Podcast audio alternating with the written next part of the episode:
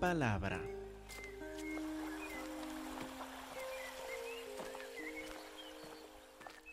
Hermanos, por favor, abren sus Biblias a Mateo capítulo 21. Mateo 21, 23. Y mientras buscan el versículo, les voy a dar dos advertencias. La primera advertencia, ustedes van a sentir incómodos durante este sermón, porque Jesús nos cuenta tres parábolas de juicio. Y mi responsabilidad no solo es contar qué significan las parábolas, sino también de aplicarlas a nuestro diario vivir. Y como son parábolas del juicio, nos va a incomodar. Eso está bien si nos acordamos en quién está nuestra salvación en Cristo Jesús.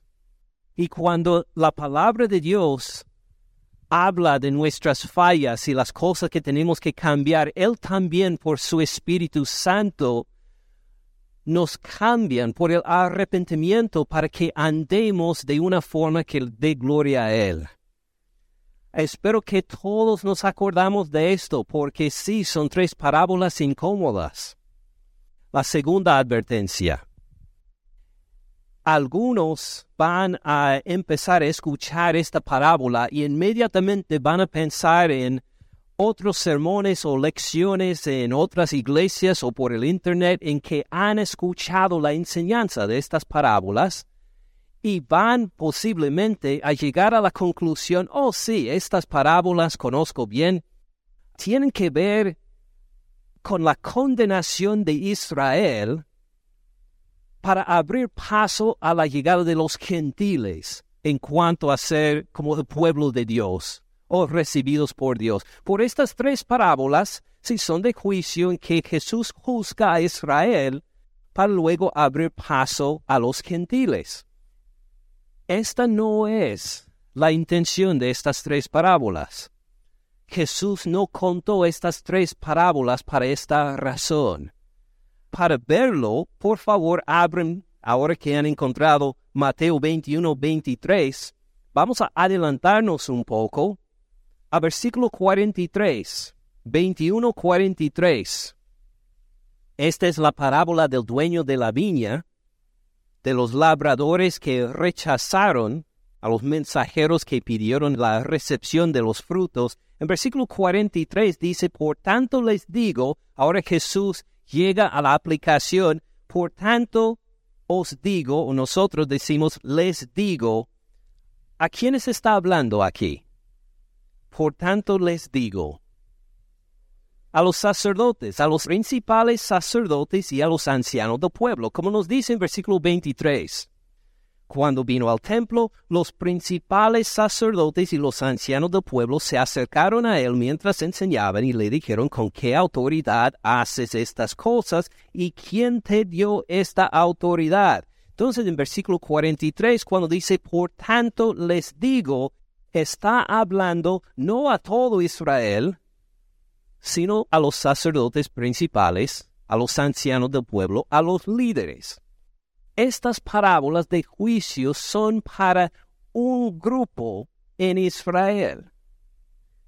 Por tanto les digo que el reino de Dios será quitado de ustedes y será dado a gente, a gente que produzca los frutos de él.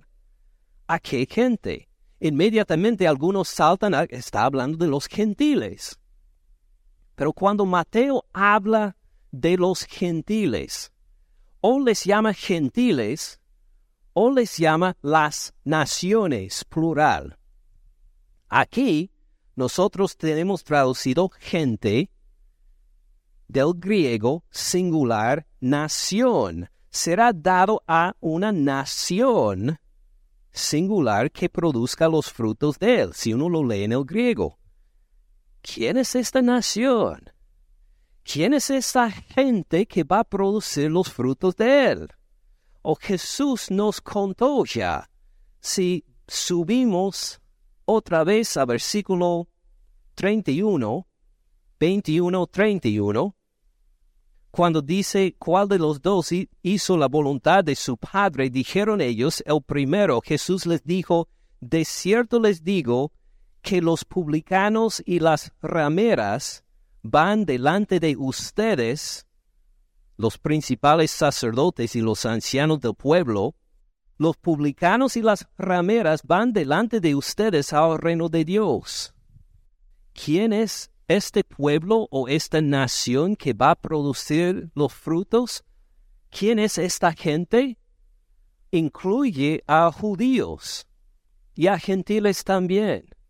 Judíos y gentiles que reconocen a Jesucristo como la piedra principal, como la cabeza del ángulo, que se han arrepentido y ahora miran a Cristo Jesús por su salvación si llegamos a saltar a decir esto es una condenación de Israel, hemos dejado de lado a muchos que en ese día cuando Jesús estuvo ahí, creyeron en él. Y sus discípulos también. Sus discípulos que eran todos judíos, imagínense. Entonces, si llegamos a leer estas parábolas con la idea de que está hablando del rechazo y juicio de Israel para abrir paso a los gentiles, no estamos entendiendo el propósito de Jesús en decir estas parábolas. Ahora, ¿por qué les digo esto? Porque estoy seguro que habrá algunos entre nosotros que cuando escuchen, oh, el pastor va a hablar de estas tres parábolas, van a pensar inmediatamente, ya sé lo que significan estas parábolas. Es juicio al pueblo de Israel para abrir paso a los gentiles. Ya sé a dónde va el pastor en su sermón. Y no me van a hacer caso.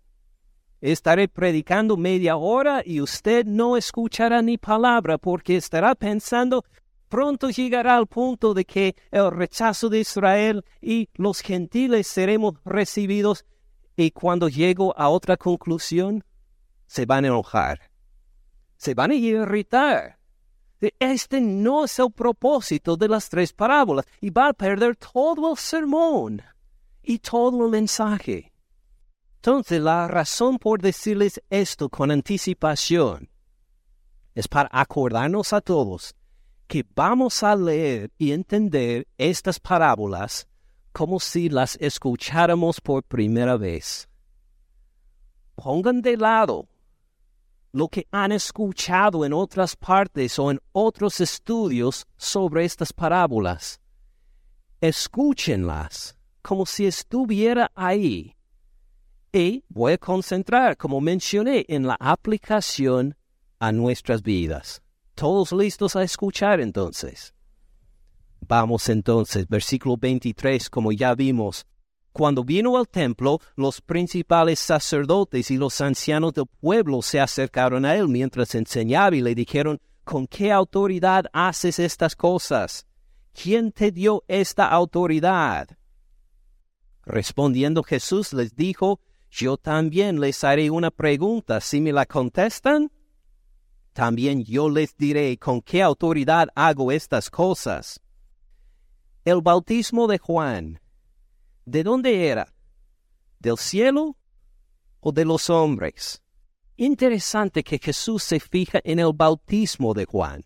Puede haber dicho la doctrina de Juan, puede haber dicho la enseñanza de Juan, pero especificó el bautismo de Juan. ¿Por qué? Porque antes de Juan el Bautista no hacían bautismos de los judíos en Israel en todo el Antiguo Testamento no aparece el bautismo. No ocurre ningún bautismo en todo el Antiguo Testamento. Luego, en los siglos antes de Cristo Jesús, se desarrollaron esa práctica del bautismo, pero para gentiles que se convierten a la fe judía. Entonces, el bautismo, ya entrando la época de Juan el Bautista, no era para judíos era para gente que quería incorporarse a la fe judía. ¿Y qué llegó a enseñar Juan? Mírenle otra vez. Con un dedo en Mateo 21, abren otra vez a Mateo capítulo 3. Mateo 3. Versículo 1.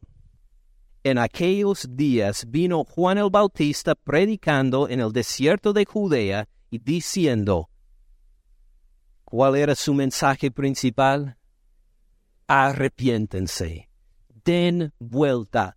Están en el camino equivocado, tienen que dar vuelta y caminar en la dirección opuesta. Arrepiéntense porque el reino de los cielos se ha acercado. Luego, versículo 5. Salía a él, a Juan el Bautista, Jerusalén, toda Judea, toda la provincia de alrededor del Jordán, y eran bautizados por él en el Jordán, confesando sus pecados. Estos eran judíos que por lo menos por su tradición entendían que ellos por su descendencia biológica ya eran parte del pueblo de Dios. Por seguir las tradiciones judías, ellos ya formaban parte del pueblo de Dios. Pero llega este Juan el Bautista para decir que no. Al contrario, ustedes tienen que arrepentirse confesando sus pecados, serán bautizados. Y así reacciona en versículo 7 a los fariseos y los saduceos. Al ver él que muchos de los fariseos y de los saduceos venían a su bautismo, les decía generación de víboras. ¿Quién les enseñó a huir de la ira venidera? Hagan pues frutos dignos de arrepentimiento. Fíjense en este frutos dignos de arrepentimiento. Demuestren ustedes que de veras se han arrepentido. No solo vengan para ser bautizados, que algo que no hacían los judíos, y luego a seguir viviendo su vida como antes, vivan en el arrepentimiento. Hagan frutos los frutos van a ser bien importantes en las próximas parábolas, como veremos. Hagan frutos dignos de arrepentimiento. Entonces, lo que enseñó Juan el Bautista fue escandaloso. Que los judíos, para ser aprobados por Dios, tenían que confesar sus pecados a Dios y ser bautizados.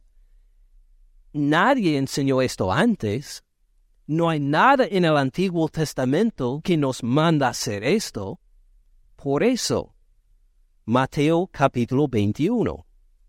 Jesús les pregunta específicamente, 21-25, el bautismo de Juan. El hecho de que les predicó que tenían que arrepentirse, que siendo judíos de esto de por sí no les salvaba, el bautismo de Juan, ¿de dónde era? ¿Del cielo o de los hombres? ¿Dios le mandó a Juan el Bautista a bautizar así?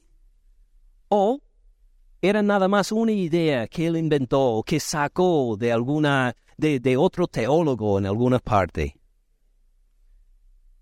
Ellos entonces discutían entre sí, diciendo, si decimos del cielo, nos dirá, ¿por qué pues no le creyeron. ¿Por qué no fueron bautizados ustedes, principales sacerdotes y ancianos del pueblo? Si era de Dios, ¿por qué no participaron? Versículo 26, si decimos de los hombres, tenemos al pueblo. Imaginen, muchos de ellos fueron bautizados por Juan. Ellos van a decir, ustedes nos quieren decir que toda nuestra práctica, todo este avivamiento que obró Juan el Bautista en nosotros, no fue nada de Dios, que simplemente fue una experiencia emocional nada más. Esto quiere decir, tememos al pueblo, porque todos tienen a Juan por profeta. Respondiendo a Jesús, dijeron, no sabemos. Ah, qué autoridad espiritual tienen. Él también les dijo, tampoco yo les digo con qué autoridad hago estas cosas. Ahora, les dije que iba a enfocar en la aplicación. Y así deseo hacer con esto. ¿Quiénes, hablando aquí de autoridad, quiénes son de autoridad en su vida? ¿quiénes son las personas que más le impresionan? Puede ser, por ejemplo, algún, algún maestro o profesor. Algunos de ustedes han sido impactados por un profesor de inglés o un profesor de drama o otro que les enseñaba en la universidad a tal punto que algunos dicen que, wow, por este profesor, por este maestro voy a cambiar mi especialización, mi carrera. Por otros es un familiar, alguien en la familia por quien tiene mucho cariño y dice que eh, nunca jamás quería avergonzar a mi papá o a mi mamá o a mi tío o mi abuelo o quien sea. Para otros de ustedes es un amigo, una amiga, que siempre está con esta persona en cada momento libre en la escuela y que siempre está comunicándose con ellos por teléfono y si tal persona le recomendara tienes que ver esta película, inmediatamente llega a decir tengo que ver esta película. ¿Por qué? Porque mi amigo o mi amiga me dijo que es una buena. Puede ser alguien en el lugar de trabajo que dice me encanta pasar el almuerzo con él o con ella. O busco la aprobación de tal jefe. Si, si puedo escoger entre dos o tres supervisores, si me piden en qué deseas trabajar hoy, en lugar A, B o C, quieres saber y con quién voy a estar trabajando. Le dicen que eh, con estas personas, oh, prefiero el lugar B, sí, porque en el lugar B está sirviendo tal persona como supervisor, prefiero trabajar con él o con ella mejor que ningún otro. ¿Quiénes tienen más influencia y autoridad en su vida? Piensa aún en una lista de personas. ¿Tienen algunos en mente? ¿Quiénes tienen autoridad en su vida? ¿Ya ha pensado en algunas personas? ¿Sí? Un amigo, compañero de trabajo, sus padres, algunos familiares quieren ser personas que cuando hablan, cuando le demuestran el cariño, tiene impacto en su vida. Ya tienen varios en mente, ¿verdad? Ok, entonces, ¿qué dicen ellos de este libro? ¿Es del cielo o es de los hombres? Nosotros sabemos que es del cielo, ¿verdad? Pero ¿qué dicen ellos? este maestro, este profesor, este supervisor, este familiar y estos otros, las personas de más autoridad en su vida, ¿qué dicen ellos de este libro? ¿Es del cielo o es de los hombres? ¿Qué dirían ellos? Algunos dirían, ah, es de los hombres, ¿verdad? Otros tal vez dirían, no sabemos, no sabemos desean de veras dejar que gente tenga influencia en su vida, igual como estos fariseos, igual como estos sacerdotes principales, que dicen cuando habla de algo que evidentemente es de Dios, el bautismo de Juan, dicen, no sabemos. ¿Quiere que esta clase de gente tenga influencia en su vida? ¿Quieres seguir el ejemplo de ellos? ¿Quieren que esta gente sea su mejor amigo? Si cuando llegan a escuchar de la Biblia dice que, ah, no, es un libro como cualquier otro, no necesariamente es de Dios. ¿Cómo terminarían uno a seguir esta clase de influencia? Acuérdense lo que dijo Jesús de los fariseos en Mateo 17, son ciegos guías de ciegos.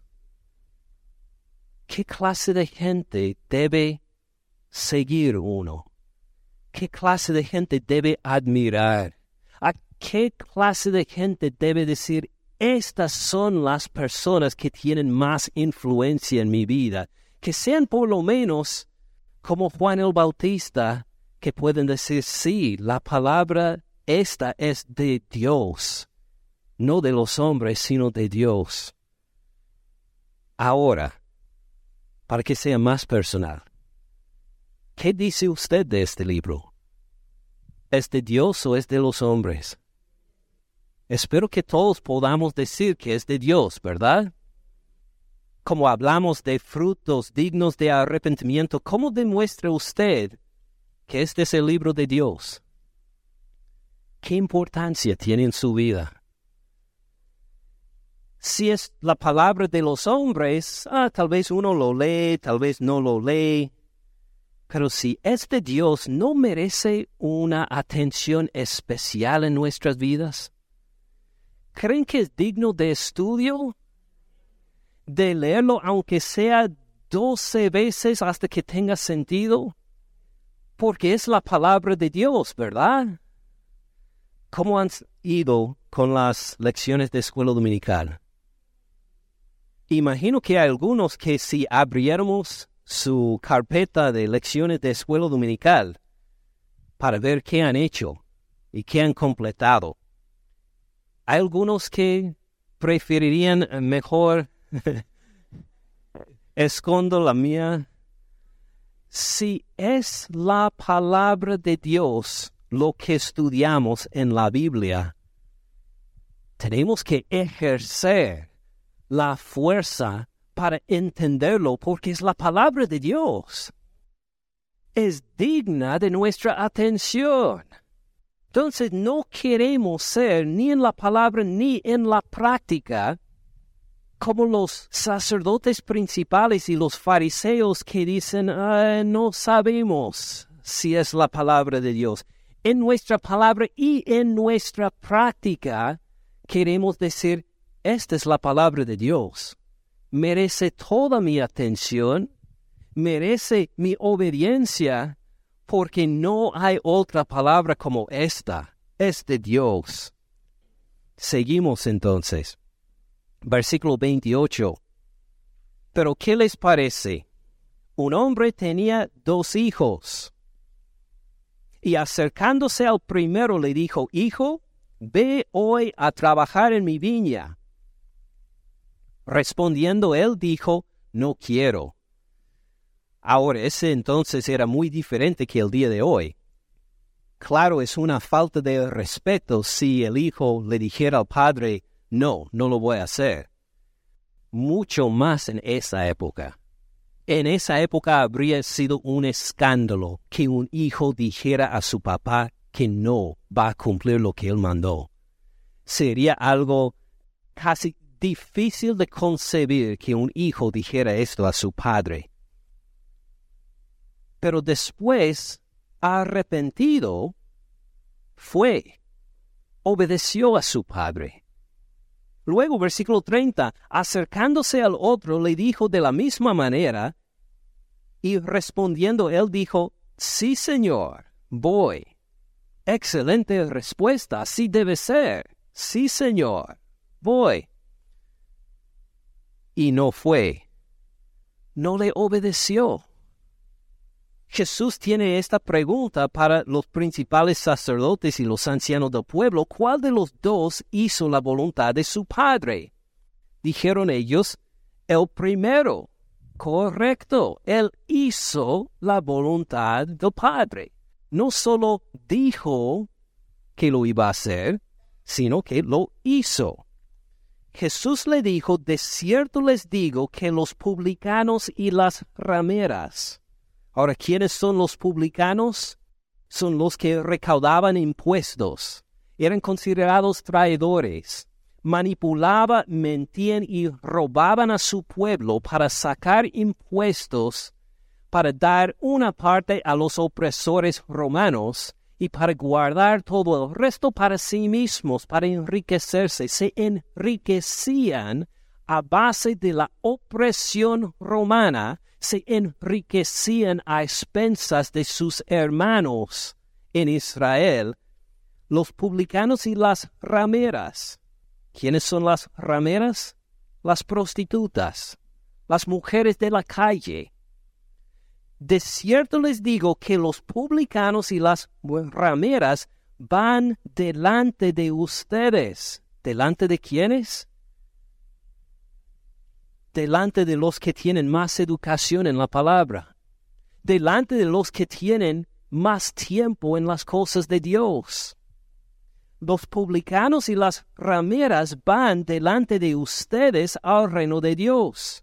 ¿Y por qué? Versículo 32. Porque vino a ustedes Juan en camino de justicia. Él enseñó rectamente, enseñó la palabra de Dios. ¿Y qué enseñó? Arrepiéntanse. Arrepiéntanse, dejen de lado sus pecados. ¿Y los principales sacerdotes? No le creyeron no lo hicieron, no fueron bautizados, no se arrepintieron, dijeron que no, este mensaje de Dios no, este no, no es para nosotros. Pero los publicanos y las rameras le creyeron. Y ustedes viendo esto, viendo las vidas transformadas, viendo publicanos que se arrepintieron, viendo mujeres de la calle que se arrepintieron y luego anduvieron en pureza. Viendo esto, no se arrepintieron después, tan endurecidos que al ver la evidencia de la obra de Dios en sus vidas transformadas, no creyeron para el arrepentimiento para sí mismo. Ahora una aplicación ¿Con qué grupo prefiere identificar usted? ¿Con los publicanos y las rameras? ¿O con los principales sacerdotes y los ancianos del pueblo? ¿Con quiénes prefiere identificarse? ¿Los, los publicanos y las rameras? Pero ellos son pecadores. ¿Se acuerdan lo que vimos en Mateo 9? Los fariseos ni querían comer con ellos era gente que vivía en toda clase de perdición, inmundicia y pecado, ¿de veras quiere identificarse con ellos? ¿No sería mejor identificarse con los principales sacerdotes y los ancianos del pueblo? Ellos tienen más tiempo en las cosas de Dios.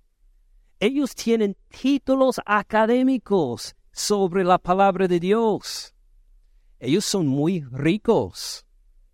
Ellos tienen mucha influencia social. Si usted necesita un trabajo, sería bueno hablar con uno de los sacerdotes principales y los ancianos del pueblo. Ellos le pueden encontrar trabajo. ¿No preferirían usted identificarse con los principales sacerdotes y los ancianos del pueblo? ¿No? ¿Prefiere identificarse con esta chusma que anda en el pecado? ¿De veras quieren ser parte de ellos? ¿Por qué? ¿Por qué? Ellos se arrepintieron, ¿verdad? Y esto hace toda la diferencia. Ellos se arrepintieron a tal punto que reconocemos que no importa el dinero, los títulos, los contactos sociales de los demás, reconocemos es más importante el arrepentimiento. ¿verdad? Ahora, piensen sus amigos, sus compañeros, los con quienes más tiempo pasan.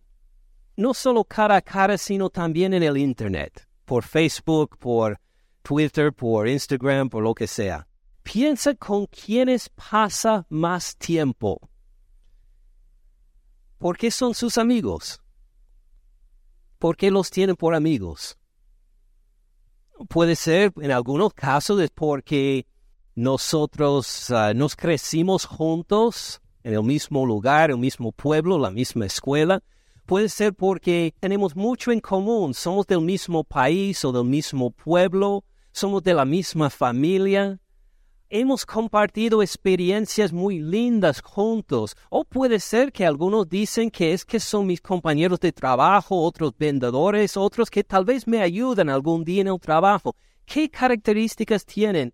¿Y cuántos de ellos son sus amigos por el arrepentimiento? ¿Y porque dicen que este es mi amigo porque nos arrepentimos? de nuestros pecados. Y encuentro que es el mejor amigo de todo, porque él o ella entiende el arrepentimiento también. Y veo que aunque otros tienen muchas ventajas sociales y el dinero, estos amigos, aunque no son famosos en el mundo, ellos son los que caminan en el arrepentimiento también. Y por eso los acompaño. Ellos son mis amigos, porque el arrepentimiento es lo más importante, ¿verdad? Seguimos leyendo.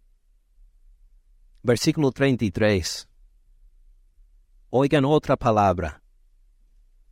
Hubo un hombre, padre de familia, el cual plantó una viña, la cercó de vallado, cavó en ella un lagar, edificó una torre, la arrendó a unos labradores y se fue lejos. Cuando se acercó el tiempo de los frutos, vamos a decir frutos para el arrepentimiento, envió sus siervos a los labradores para que recibieran sus frutos. Mas los labradores, tomando a los siervos, a uno golpearon, a otro mataron, a otro apedrearon. Envió de nuevo otros siervos más que los primeros.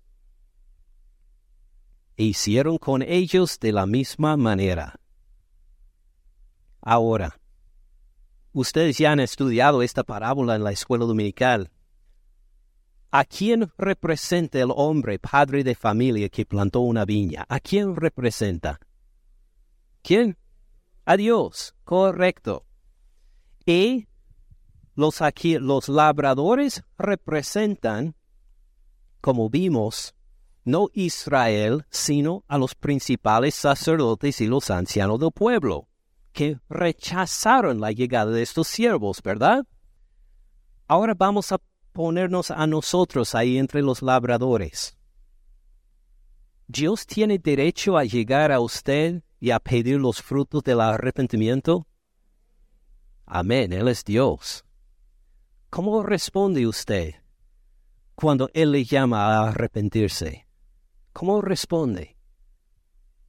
¿Qué reacción tiene? Tal vez uno dirá que no recientemente no me ha mandado a arrepentirme de nada.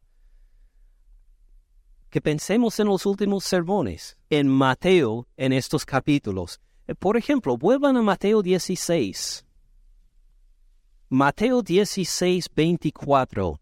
¿Se acuerdan de este versículo? Lo vimos hace unos dos meses. Mateo 16, 24, entonces Jesús dijo a sus discípulos que no solo Pedro estaba equivocado por decirle a Jesús que no permite que sea crucificado, sino que todos sus discípulos tenían una idea equivocada del discipulado. Jesús dijo a sus discípulos, si alguno quiere venir en pos de mí, niéguese a sí mismo, con fuerza, decididamente diga que lo que es para tu beneficio ya no te pertenece. No buscas tu propio beneficio ya. Niégate a ti mismo, toma tu cruz, las tablas de madera en que vas a perder la vida por mí, en que vas a morir, en que vas a ser torturado. Toma tu cruz y sígueme. De algún momento Dios le llamó a arrepentir de alguna actitud al escuchar este versículo. Tal vez de una parte de su vida cuando estaba pensando, avanzando sus propios deseos, que se dio cuenta que me toca dejarlo para seguir a Jesús. O piensa en Mateo 17, Mateo 17, 20 cuando los discípulos le preguntaron a Jesús, ¿por qué nosotros no pudimos echar fuera a ese demonio?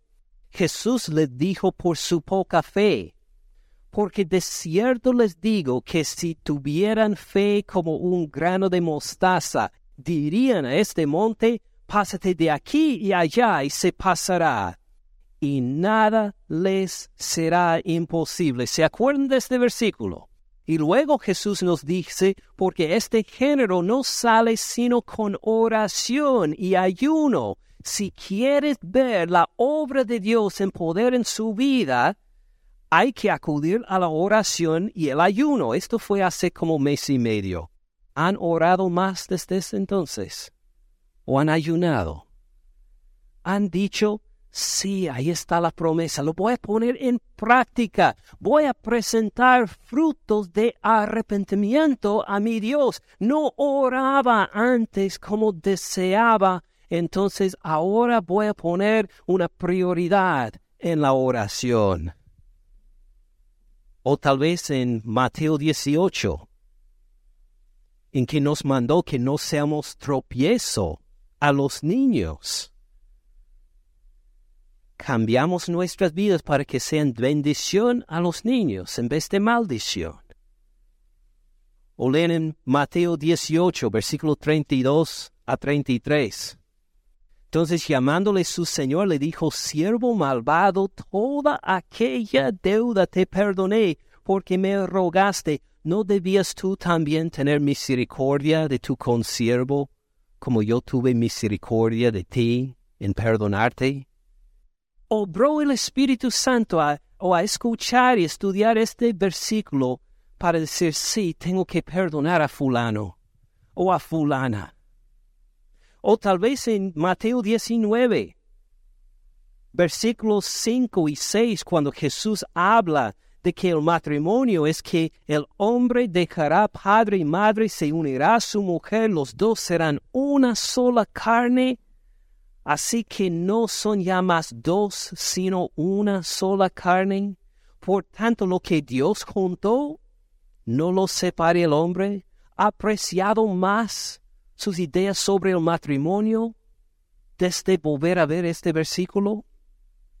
Versículo 23 a 24. De cierto les digo que difícilmente entrará un rico en el reino de los cielos. Otra vez les digo, es más fácil pasar el animal más grande en el Medio Oriente en esa época y zona, un camello, por el espacio más reducido que hay en esa época y en esta región, un ojo de una aguja, es más fácil pasar un camello por el ojo de una aguja que entrar un rico en el reino de Dios, después de estudiar este versículo, usted vio sus riquezas como estorbo en su relación con Dios. O si el Espíritu Santo obra para arrepentimiento y frutos de arrepentimiento, así debe haber sido su reacción. Imaginen, mis riquezas sirven de estorbo en mi relación con Dios. ¿Cómo puedo desprenderme de mis riquezas entonces? O tal vez Mateo 20, versículo 28. Como el Hijo del Hombre no vino para ser servido, sino para servir, para dar su vida en rescate por muchos. El Espíritu Santo le dio convicción para decir que en vez de esperar para ser servido, yo quiero servir a los demás y bendecirles. Es decir, en estos últimos capítulos, y solo hablamos de unos cuatro o cinco capítulos, el Espíritu Santo ha tenido mucha oportunidad para obrar en nuestros corazones para producir frutos de arrepentimiento. Piensa en los últimos dos meses. ¿Qué frutos tiene para presentar al Señor? ¿Qué frutos de arrepentimiento tienes para presentarle? Llega con la cesta vacía. Ah, señor, sí, he escuchado los mensajes, pero no he cambiado. O llega para decir, mire, no hay mucho fruto, pero hay algo, Señor, recíbelo por favor. O dice, gracias a ti, tengo mucho por darle, Señor. Por tu gracia. No porque yo soy gran persona, pero usaste tu palabra y tu Espíritu Santo y ahora es como que me quitó la venda de los ojos y veo las riquezas o el matrimonio o el perdón o los niños, los veo de otra forma ahora, Señor. ¿el Señor tiene derecho a pedirle fruto de arrepentimiento? Claro que sí. Si no producimos, esto dice el Señor, no yo. Mateo 21, versículo 43. Por tanto les digo que el reino de Dios será quitado de ustedes y será dado a gente que produzca los frutos de él. Lo que sea la parte de su vida donde está obrando el Espíritu Santo ahora, recientemente, o en la atención a la palabra, su actitud a las riquezas, sus relaciones interpersonales, en el perdón, lo que sea el tema en que el Señor está obrando en su vida, produzcan fruto, produzcan fruto de arrepentimiento, porque Él va a venir a buscar y si Él no encuentra nada, cosa fácil es decir, este no sirve, para fuera se queda. Y a buscar a otro que produzca frutos de acuerdo con el arrepentimiento.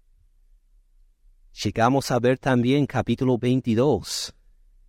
22 versículo 2. Dice, el reino de los cielos es semejante a un rey que hizo fiesta de bodas a su hijo. Ahora, no he tenido la bendición de tener un hijo, celebrar uh, una boda todavía. Pero lo que puedo percibir, lo que me han contado es de gran gozo es uno de los eventos especiales no solo para el hijo, sino para los padres también, ¿verdad? Me acuerdo bien en mi boda, por ejemplo, parece que algunas de las cosas que hicimos eran más para agradar a los padres que para agradar a mi esposa y yo. Es algo en que el rey se sentiría en gran gozo y que quiere compartir este gozo con los demás. Y ese rey, él tiene las finanzas, él tiene el poder para tener una fiesta, pero inolvidable. El reino de los cielos es semejante a un rey que hizo fiesta de bodas a su hijo, envió a sus siervos a llamar a los convidados a las bodas. Mas estos no quisieron venir. Volvió a enviar otros siervos, diciendo, digan a los convidados, he aquí he preparado mi comida, mis toros y animales engordados han sido muertos, todo está dispuesto, vengan a las bodas. Entonces, según dicen la gente que estudia en detalle esta época, esto es normal, porque cuando uno quería invitarle a alguien a una fiesta especial, le daba dos invitaciones. Primero, para avisarle con anticipación de la fiesta, y luego la segunda para entonces decir, ya es el momento, vengan tal día, tal hora. Así hacemos hoy en día con las bodas. Eh, si uno ha mandado para una boda unas invitaciones en tarjeta, son unas ah, tarjetas formales que dicen que a los padres le invitan, con los nombres de los padres le invitan a la boda. Esto normalmente es la segunda invitación, ¿verdad? La primera invitación es cuando le hablan cara a cara y le dicen, voy a casarme tal día, ¿ustedes van a poder estar? Esta es la primera invitación. Y uno dice, sí, claro que sí, quiero estar. Y luego recibe la invitación escrita, ¿verdad? De una forma semejante lo hacían en esa época en la tierra prometida también. Uno les decía a todos, miren, tal día más o menos vamos a tener la boda por mi hijo. Y luego acercando este día, le decía, ya están listos, cuesta tiempo preparar, imagínese, animales engordados, toros engordados. ¿Uno de ustedes ha intentado preparar un toro engordado? ¿Cuánto tiempo necesitaría para prepararlo bien? No puede decir ah, vengan a mi casa a las dos y media, estaremos listos. No, puede durar unos días para cocinarlo bien, imagino. Entonces había estas dos invitaciones. ¿Cómo reaccionaron a la primera invitación, según versículo 3 al final? Estos no quisieron venir. Llegó la primera invitación y dijeron, ay, imagine, otra obligación social. Ahora tengo que asistir a la fiesta de bodas del hijo del rey. Ay, no, ¿cuándo se va a acabar estas, de estas fiestas una tras otra? Estoy harto ya, especialmente por ese rey. No lo tolero. Siempre me critica. Luego, cuando dice que ya es hora, y vengan. Los animales, todo está listo, preparado. ¿Qué hacen según versículo 5? Ellos, sin hacer caso, se fueron. Uno a su labranza, otro a sus negocios. Imagínese, si alguien le invita si yo les invito, no soy rey, pero si les invito a la boda de mi hijo y les digo, mire, va a ser el sábado a tal hora aquí en la iglesia, esperamos que llegue, sería un placer tener, y usted dice, eh, estoy trabajando ese día, lo siento. Eh, tengo otras cosas por hacer. no, tengo que ir de compras. Disculpe. ¿Cómo debo sentirme? Ofendido, ¿verdad?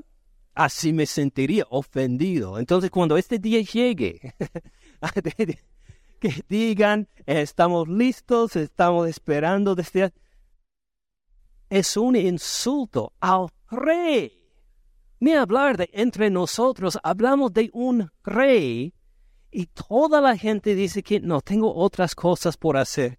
Versículo 6, otros tomando a los siervos los afrentaron y los mataron. Por favor. Al oírlo el rey, se enojó. Volveremos a ver esto en un momento. Cuando llegamos acá a la iglesia, ¿por qué nos reunimos? ¿A quién celebramos? ¿Ustedes están por verme a mí? Espero que no. Se van a quedar muy desanimados si vienen solo para verme o escucharme a mí nosotros nos reunimos para alabar al Hijo del Rey, para alabar a Cristo Jesús. Este es el motivo de toda la música, la alabanza. Nuestra intención no es darle un concierto. No, es para guiarnos, para que nosotros todos alabemos al Rey, que alabemos a Cristo Jesús. Fíjense que la palabra de Dios nos promete que Él habita en las alabanzas de su pueblo. ¿Y qué significa? Cuando nosotros nos reunimos y alabamos al Señor, el que está en todas partes está entre nosotros de una forma especial y más fuerte que en cualquier otro momento. Cuando estamos reunidos alabando al Hijo de Dios, Él está presente con nosotros. Qué maravilla, ¿verdad? ¿Tendría sentido entonces que digamos, ah, la iglesia otra vez? Por favor, tengo otras cosas por hacer. Tengo que ir de compras. ¿Tiene sentido que si estamos aquí alabando todos al Señor, que uno esté texteando a sus amigos? Eh, bueno, creo que terminamos por las em, cuatro y media, cuarto para las cinco. Nos vemos después. ¿Tiene sentido quitar la atención del Señor Jesús para hablar de las cosas de todos los días? Claro que no. Esto es un insulto, eh, no a mí, no a los músicos, es un insulto al Rey de Reyes y Señor de Señores porque Él congrega a su pueblo para que nos reunamos para poner nuestra atención en Él, en la alabanza, en ver su palabra, por esto nos reunimos. Y si llegamos con una actitud de que, ah, no quiero venir, ah, tengo cosas por hacer, ¿qué le comunicamos a Rey de Reyes? El menosprecio fíjese lo que hizo Dios en este caso. Versículo 7. Al oírlo el rey, enviando sus ejércitos, destruyó a aquellos homicidas y quemó su ciudad. Entonces dijo a sus siervos, las bodas a la verdad están preparadas. Jesucristo sigue reinando si nosotros le ponemos atención o no. Si nosotros nos reunimos o no, sigue las bodas del Cordero. Mas los que fueron convidados no eran dignos. No eran dignos de recibir esta invitación no celebraban a mi hijo. Mejor sería salir a las calles. Vayan pues a las salidas de los caminos, llamen a las bodas a cuantos hayan.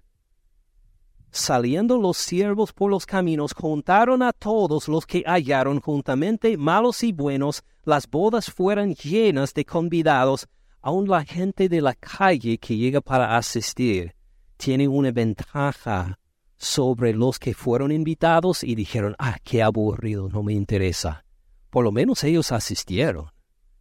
Por lo menos llegaron a alabar a Dios. Tal vez eran malos algunos, tal vez eran buenos, pero por lo menos vieron que hay algo especial en ser invitado por el rey. Puedes llegar ahí a adorarle. ¿Qué actitud debemos tener nosotros en ocho días cuando vuelve a haber otro, otro culto, Dios mediante.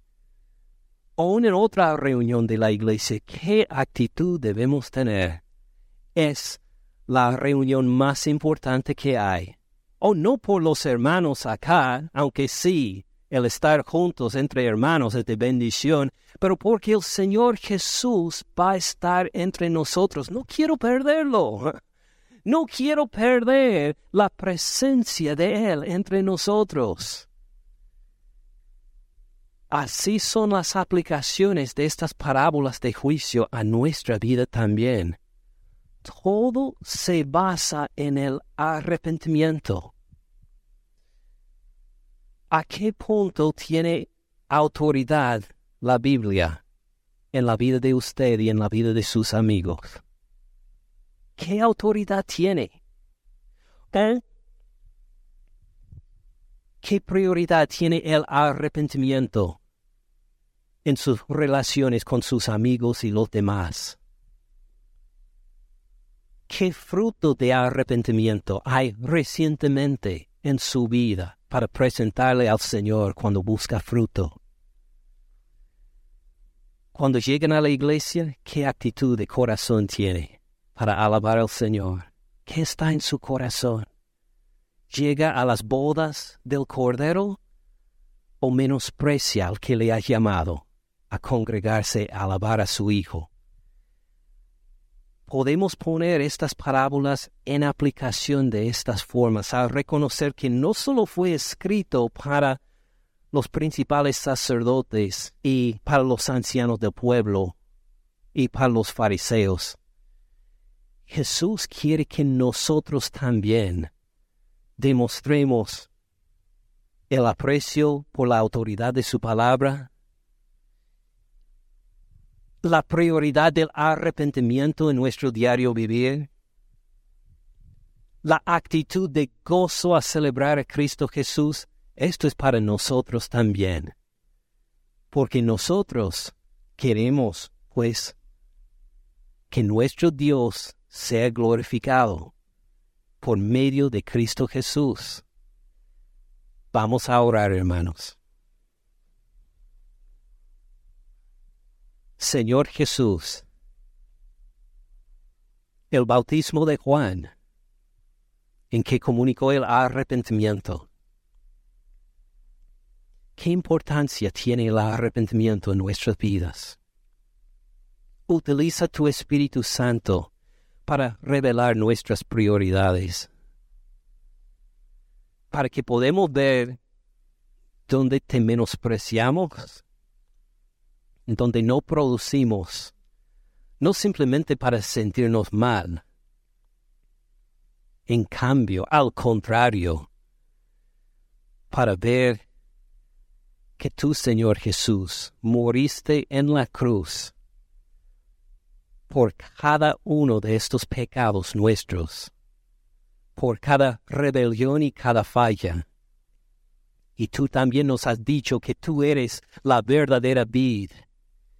Y mientras nosotros permanecemos en ti, produciremos mucho fruto, mucho fruto aún de arrepentimiento para poder gozarnos en nuestra relación contigo de veras, reconociendo que es por tu gracia que somos salvos, no porque nosotros somos grandes e importantes, para que convivamos con gente que también aprecia y entiende el arrepentimiento.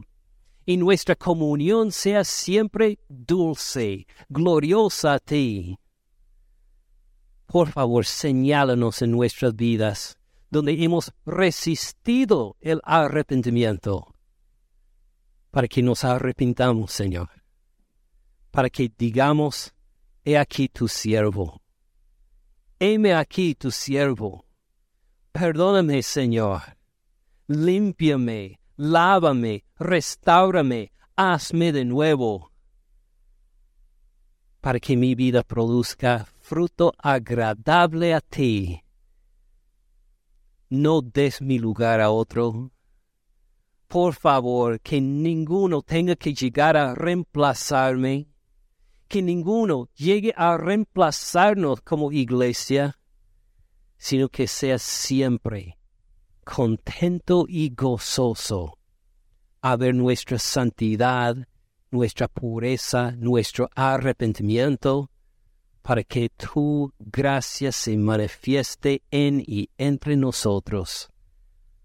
Así pedimos, Padre Celestial, Hijo amado, Espíritu Santo, en el nombre de Jesús.